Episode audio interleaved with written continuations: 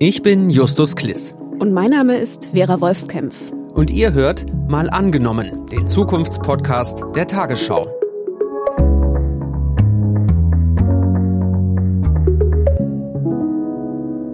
Vera und ich sind beide Korrespondenten im ARD Hauptstadtstudio in Berlin und wir sagen herzlich willkommen zu unserem Podcast, in dem wir jede Woche eine Idee für die Zukunft durchspielen. In dieser Folge mal angenommen, jeder junge Mensch muss ein Jahr gemeinnützige Arbeit machen. Warum muss dafür das Grundgesetz geändert werden? Löst sich so der Pflegenotstand? Und was hat das alles mit sozialem Kit und Klebeeffekt zu tun? Wenn es einen solchen Pflichtdienst gäbe, dann könnte die Tagesschau sich in Zukunft vielleicht so anhören. Nach Einführung des Pflichtjahres in Deutschland gibt es Probleme. Die Sozialverbände beklagen eine Überforderung. Es fehle an Plätzen und Personal, um die Pflichtdienstleistenden zu betreuen. Zehntausende junge Menschen konnten ihren Dienst deswegen zum Monatsbeginn gar nicht erst antreten. Der Pflichtdienst kostet den Bund jährlich einen Milliardenbetrag. Angesichts der aktuellen Zustände hat das Bundesfamilienministerium nun weitere Finanzmittel in Aussicht gestellt. Wie könnte das aussehen, wenn jeder Mensch ein Jahr soziale gemeinnützige Arbeit machen würde? In der Zukunft zum Beispiel im Krankenhaus. Vera, du hast dir das angeschaut. Ja, und das klingt dann erstmal ganz bekannt.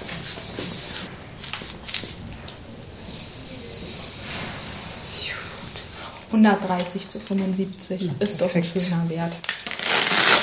Kann man mit leben. Ja, auf jeden Fall. Gut, genau. Wissen ja Bescheid mit Hemdchen anziehen und so. Ja. Hemdchen anziehen und so, das klingt schon ziemlich professionell. Ja, aber Lisa Zier ist keine Krankenschwester. Sie ist 19 Jahre alt und sie macht ein freiwilliges soziales Jahr in den DRK-Kliniken in Berlin-Köpenick ja, sie ist schon ein ganzes Jahr dabei und das merkt man ihr an. Also sie hat auf jeden Fall schon diesen schnellen Krankenschwesternschritt drauf. Ich bin da auf den Gängen hinter ihr hergeflitzt und ich finde auch, sie geht mit den Patienten total sicher um. Ja, also ich lerne trotzdem immer noch dazu, aber es sind dann so Routinearbeiten, wo ich dann so weiß, so, ich mache jetzt das und das und dann sitzt da sowieso jeder Handgriff. Also wir würden jetzt erstmal die Betten von den Patienten machen. Genau, dann würden wir so ein bisschen aufräumen, ein bisschen so vorbereiten und dann müssen wir mal gucken, ob wir auch noch eine Aufnahme vom Patienten schaffen. Sie macht das ja freiwillig, wenn das jetzt Pflicht wäre, wie in unserem Szenario. dann gibt es ja viel mehr Menschen wie Lisa. Wir haben uns den Jahrgang mal angeguckt, der 18-Jährigen, Männer und Frauen. Das sind 770.000 Menschen, die dann zum Beispiel im Krankenhaus oder im Pflegeheim älteren Menschen helfen könnten. Genau, und zum Vergleich, wenn man sich den Freiwilligendienst jetzt anschaut, da sind so 90.000 Menschen unter 27 Jahren. Das sind dann achtmal so viel. Wenn die alle gemeinnützige Arbeit machen, verändert das doch was.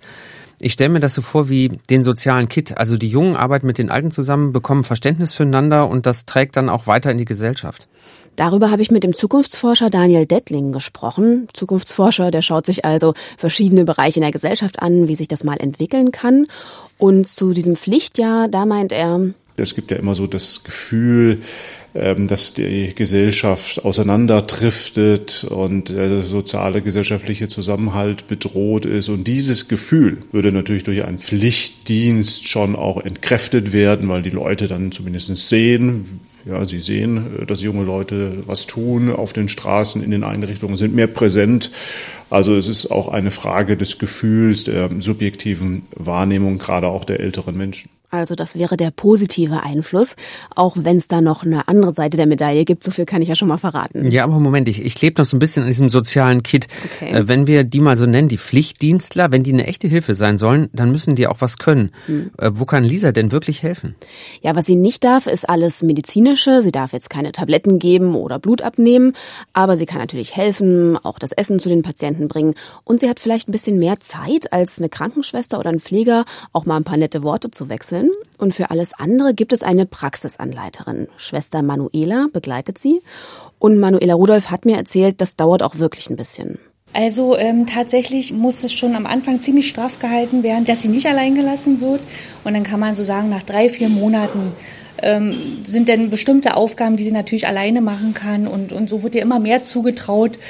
Und ähm, Lisa ist ähm, absolut unterstützend für unseren Stationsablauf, für den Tagesablauf und eine Bereicherung natürlich auch für unser Team. Und wir sind schon ganz traurig, wenn sie uns verlässt. Okay, aber wir verlassen Lisa mal kurz, kommen aber später noch zu ihr zurück.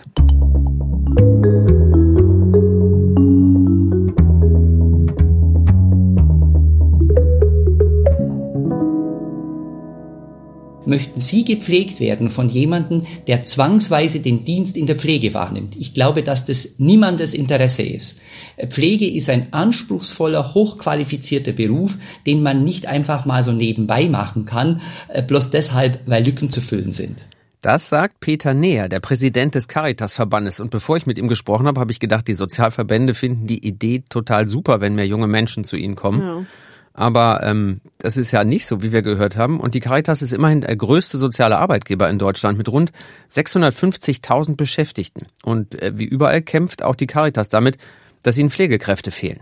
Aber der Pflichtdienst ist sozusagen nicht die Lösung dafür. Nee, da fürchtet Peter näher, da kommen zu viele Unmotivierte und das wäre am Ende eine Last fürs Personal und auch für die zu Pflegenden, die Älteren.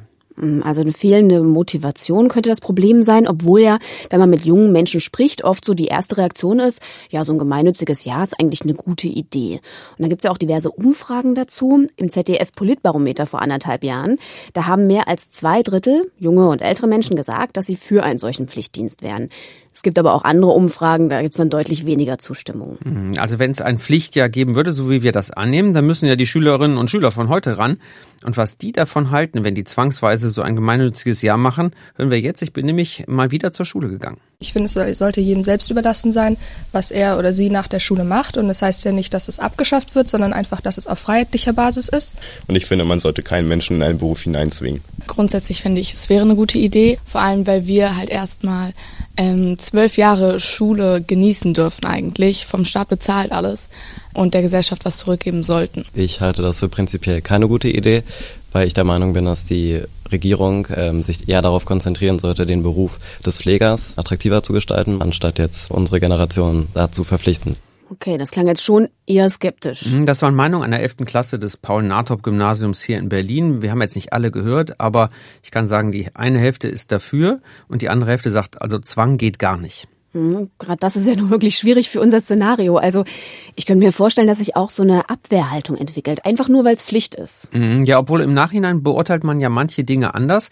Lass uns mal kurz in die Vergangenheit gehen. Früher musste man ja entweder äh, zur Bundeswehr oder hat Zivildienst gemacht. Ich habe Lars Brinkmann angerufen, der hat in den 90er Jahren Zivildienst in der Altenpflege gemacht. Mir hat das eigentlich nur Positives gebracht, der Zivildienst, obwohl es eben Zwang war. Ähm, und das sind viele Sachen, die ich eben nicht hätte kennengelernt, wenn es nicht verpflichtend gewesen wäre. Also, dass man mit ganz anderen Augen durchs Leben läuft, dankbar ist für seine Gesundheit. Wir hatten ja nicht nur Alte, wir hatten ja auch junge Unfallopfer zu versorgen, die dann querschnittsgelähmt waren. Also ihm hat das was gebracht. Mhm. Wie war das denn für dich? Du hast doch auch Zivi gemacht. Ja, ich habe äh, Zivildienst gemacht in einer Gehörlosenschule mit schwer mehrfach behinderten gehörlosen Kindern. Mhm. Und am Anfang habe ich gedacht, oh Gott, was mache ich denn hier? Also das, die erste Woche war wirklich schwierig, fand ich, um da reinzufinden. Aber am Ende dieser ganzen Zeit war das für mich total natürlich und das hat sich tatsächlich fortgesetzt in meinem Leben. Also Behinderung gehört einfach zum Leben dazu und ist äh, so normal wie alles andere auch. Und das hätte ich im Leben nicht gehabt, wenn ich nicht an dieser Schule gewesen wäre. Also wenn es nicht verpflichtend gewesen wäre, hättest du es nicht gemacht? Nee, ich hätte, klar, hätte ich was anderes gemacht. Also ähm, okay. das war aber tatsächlich, da war der Zwang echt gut. Zum war, Glück gezwungen. Ja, auch das, was Lars gesagt hat, diese Dankbarkeit und so. Also, dass man selber zurückgeworfen auf sein Leben sagt, hey, mir geht's aber echt ganz schön gut mhm. und ich kann aber auch helfen.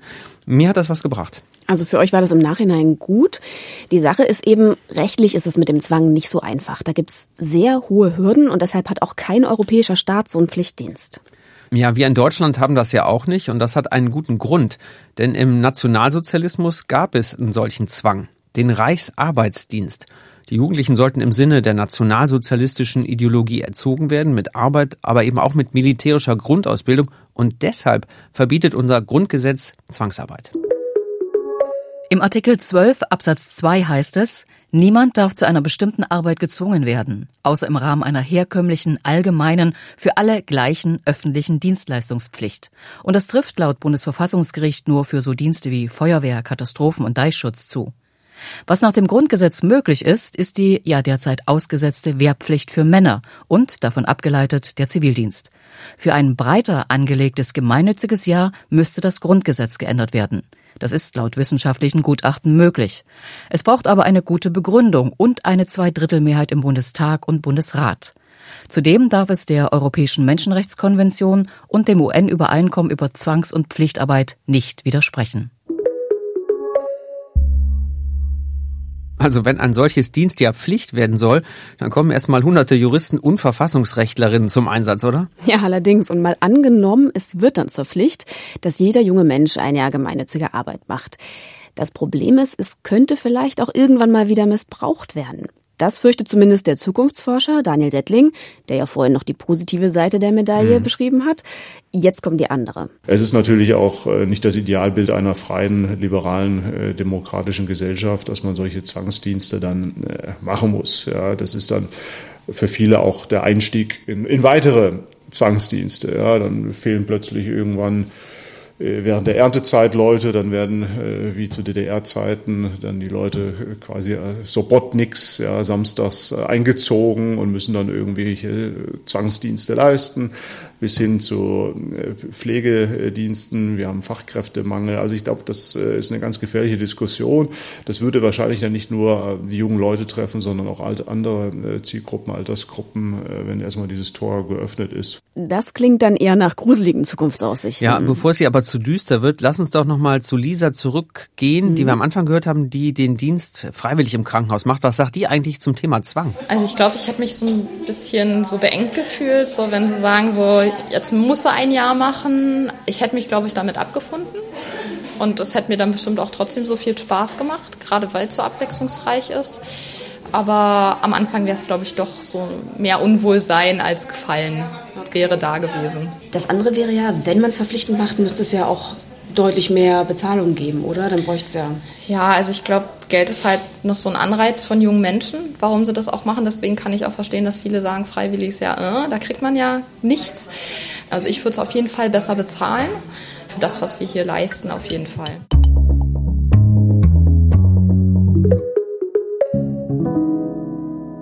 Besser bezahlen ist ein gutes Stichwort. Bisher bekommen die Freiwilligen ja eher so ein Taschengeld. Ähm, das sind 390 Euro im Monat. Genau, aber wenn es jetzt ein Pflichtjahr wäre und das würden alle machen, dann würde sich das für so einen Jahrgang schon läppern. Ja, und das Bundesfamilienministerium hat das mal durchgerechnet mit einer Minimalvariante und einer Maximalvariante. Minimal eher so äh, Taschengeld, so wie Zivis früher. Mhm. Und dann kommen die auf 5 Milliarden Euro, die sie pro Jahr bezahlen müssten. Mhm.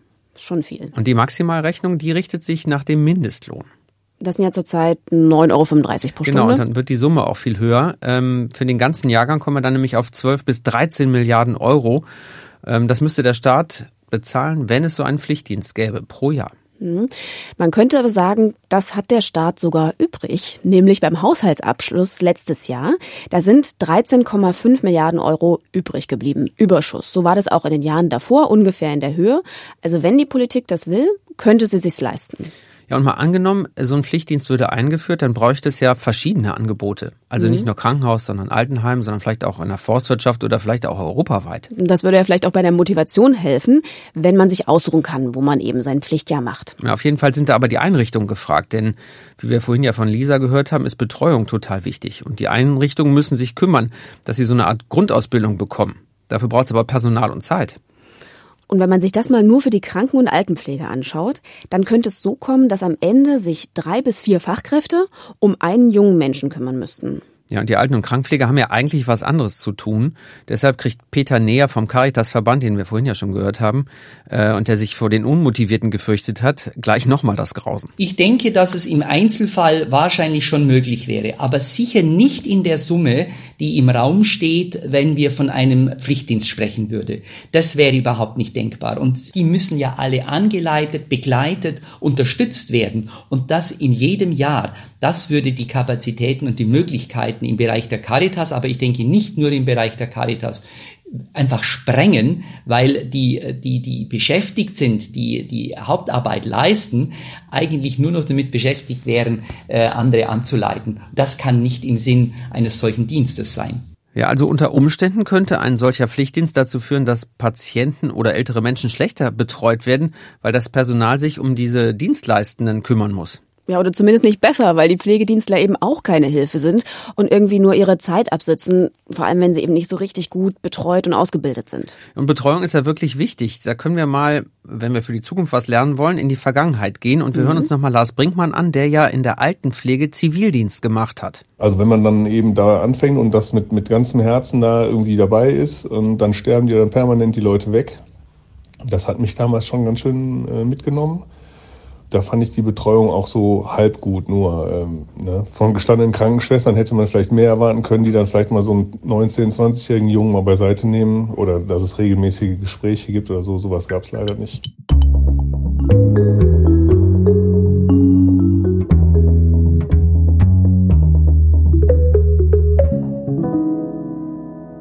Wir haben ja die ganze Zeit über die soziale Seite gesprochen, so Krankenhaus und Altenpflege, aber das ist ja nicht alles. Wenn es eine Dienstpflicht gäbe, dann hätte das ja auch Auswirkungen auf die Bundeswehr.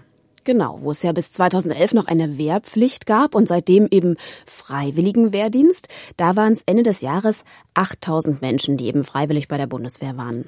8000 klingt jetzt nicht so viel, also mhm. wenn diese Pflicht wieder eingeführt würde, dann könnte es ja auch sein, dass mehr zur Bundeswehr gehen. Es gibt zumindest eine Umfrage, wonach ein Viertel der Befragten zum Wehrdienst bereit wären. Also mit unserem schon bekannten Jahrgang, mit dem wir rechnen, mhm. wenn man davon im Viertel ausgeht, dann könnten das mehr als 190.000 sein. Und derzeit kann die Bundeswehr, laut Aussage vom Verteidigungsministerium, rund 12.000 Freiwillige aufnehmen. Also diese 190.000, das sind ja 15 Mal so viel wie aktuell. Mhm. Ähm, da frage ich mich ja, können die das denn überhaupt mit ihren Kapazitäten, Strukturen, Kasernen? Das hätte ich auch gern genauer gewusst, aber die Bundeswehr wollte sich da nicht so auf dieses Gedankenspiel einlassen. Ich habe da mit dem Verteidigungsministerium, das ja für die Bundeswehr zuständig ist, mit der Pressestelle öfter telefoniert und E-Mails hin und her geschrieben. Aber es gab eigentlich nur so eine allgemeine Aussage, man begrüßt diese Debatte, das könnte auch eine Chance für die Bundeswehr sein und natürlich würde man reagieren. Gut, wenn wir jetzt nicht in die Zukunft gucken können, in der Vergangenheit gab es ja die Wehrpflicht. Kann man daraus irgendwas ableiten? Zumindest so viel, dass Anfang der 90er Jahre es durchaus so viele Wehrdienstleistende waren. Da waren es so 200.000. Auch noch ein paar mehr Soldaten im normalen Dienst.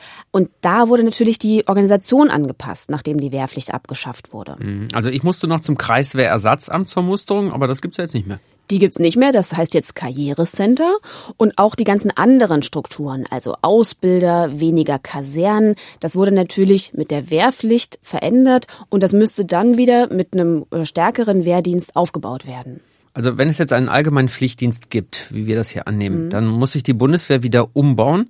Ein Argument ähm, war ja immer dafür, damals die Wehrpflicht einzuführen, der Bürger in Uniform. Also dass es eine ähm, soziale Durchmischung gibt, unterschiedliche Gesellschaftsschichten in einer Organisation und das trägt dann wieder in die Gesellschaft rein. Ja, so war es in der Wehrpflicht. Und wenn man sich jetzt den freiwilligen Wehrdienst anschaut, da hat sich auch wirklich was verändert. Gemessen an den Schulabschlüssen, da sind es einfach jetzt viel mehr Abiturienten als früher.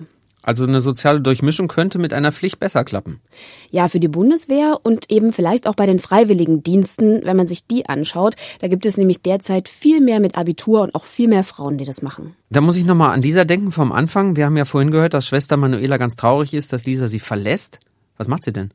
Tja, sie fühlt sich sehr wohl bei ihrer Arbeit im Krankenhaus. Hm, also ich würde schon sagen, nach dem einen Jahr habe ich schon so alles drauf.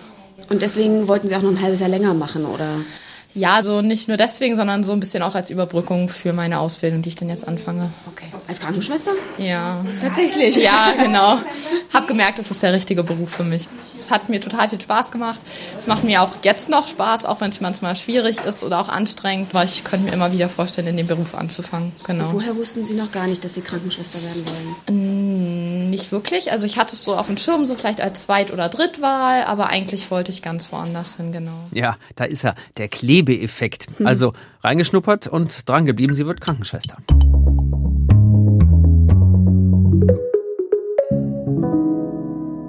Wir haben jetzt total viel gehört, was dafür und was dagegen spricht. Wenn man ein Pflichtjahr einführt, lasst uns jetzt mal zusammenfassen, was es im schlechtesten und was es im besten Fall bedeuten würde. Im besten Fall gibt's mehr Leute wie Lisa. Voll motiviert, eine echte Hilfe und sie finden noch ihren Traumjob. Also können sich die sozialen Berufe über mehr Nachwuchs freuen. Und weil die anderen ihre Arbeit wertschätzen, verbessert das insgesamt den gesellschaftlichen Zusammenhalt. Weil der Dienst gut bezahlt wird und es viel Auswahl gibt, können sich auch die meisten mit dieser Pflicht anfreunden. Zusätzliche Belohnung, freie Fahrt mit dem öffentlichen Nahverkehr und schon Berufserfahrung, bevor es überhaupt mit dem Studium oder der Ausbildung losgeht. Mhm, das ist der Blick durch die rosarote Brille. Ja. Und im schlechtesten Fall gibt es zu viele Leute, die unmotiviert und mit der Arbeit überfordert sind. Die sozialen Träger und auch bei der Bundeswehr schaffen sie es nicht, genügend Plätze bereitzustellen und die Menschen richtig zu schulen. Statt mehr ausgebildete Pflegekräfte einzustellen, sind die günstigeren Pflichtdienstler Lückenbüßer für den Pflegenotstand zum Leidwesen der kranken und älteren Menschen. Und nach der Grundgesetzänderung gibt es lange Rechtsstreitigkeiten, ob der Pflichtdienst gerechtfertigt ist, weil er ja unter Umständen auch missbraucht werden könnte. So könnte es also im schlechtesten oder im besten Fall sein, wenn wir ein solches Pflichtjahr hätten. Wie stehen aber überhaupt die Chancen in der Politik, dass so ein Pflichtjahr kommt? Es gibt nämlich gar nicht so viele in der Politik, die für eine solche Pflicht sind. Der Anstoß kam ja aus der CDU, als Annegret Kramp-Karrenbauer vor anderthalb Jahren mit der Idee um die Ecke kam.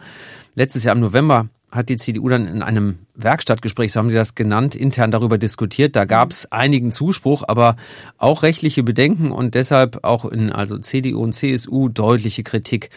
Ansonsten gibt es eigentlich nur noch von der AfD Zustimmung vom Parteichef Tino Kruppalla. Die AfD fordert ja auch als einzige Partei die Rückkehr zur Wehrpflicht. Ja, und abgesehen von Union und AfD sind eigentlich alle sehr skeptisch, wenn nicht gleich komplett dagegen. Die mitregierende SPD will lieber den Freiwilligendienst weiter stärken. Die Grünen sagen auch, der Pflichtdienst kann eben weder dazu herhalten, Personalprobleme bei der Pflege noch bei der Bundeswehr zu lösen. Und FDP und Linke wollen auch nicht, dass der Staat da irgendwas vorschreibt. Also zusammengefasst, die nötige Zweidrittelmehrheit, die es ja für eine Grundgesetzänderung braucht, gibt es in der Politik momentan nicht. Die Diskussion um den Pflichtdienst die geht aber weiter und damit bleiben auch die Argumente dafür und dagegen. Das war mal angenommen, der Zukunftspodcast der Tagesschau. Schön, dass ihr dabei wart. Wenn euch der Podcast gefällt, abonniert uns doch, empfehlt uns gerne weiter. Und wenn ihr Fragen habt oder einfach eure Meinung mal loswerden wollt, könnt ihr gerne Mail schicken an malangenommen.tagesschau.de. Ich bin gespannt, was da kommt. Kommende Donnerstag gibt's eine neue Folge von unserem Podcast. Bis dahin, macht's gut. Tschüss. Tschüss, bis bald.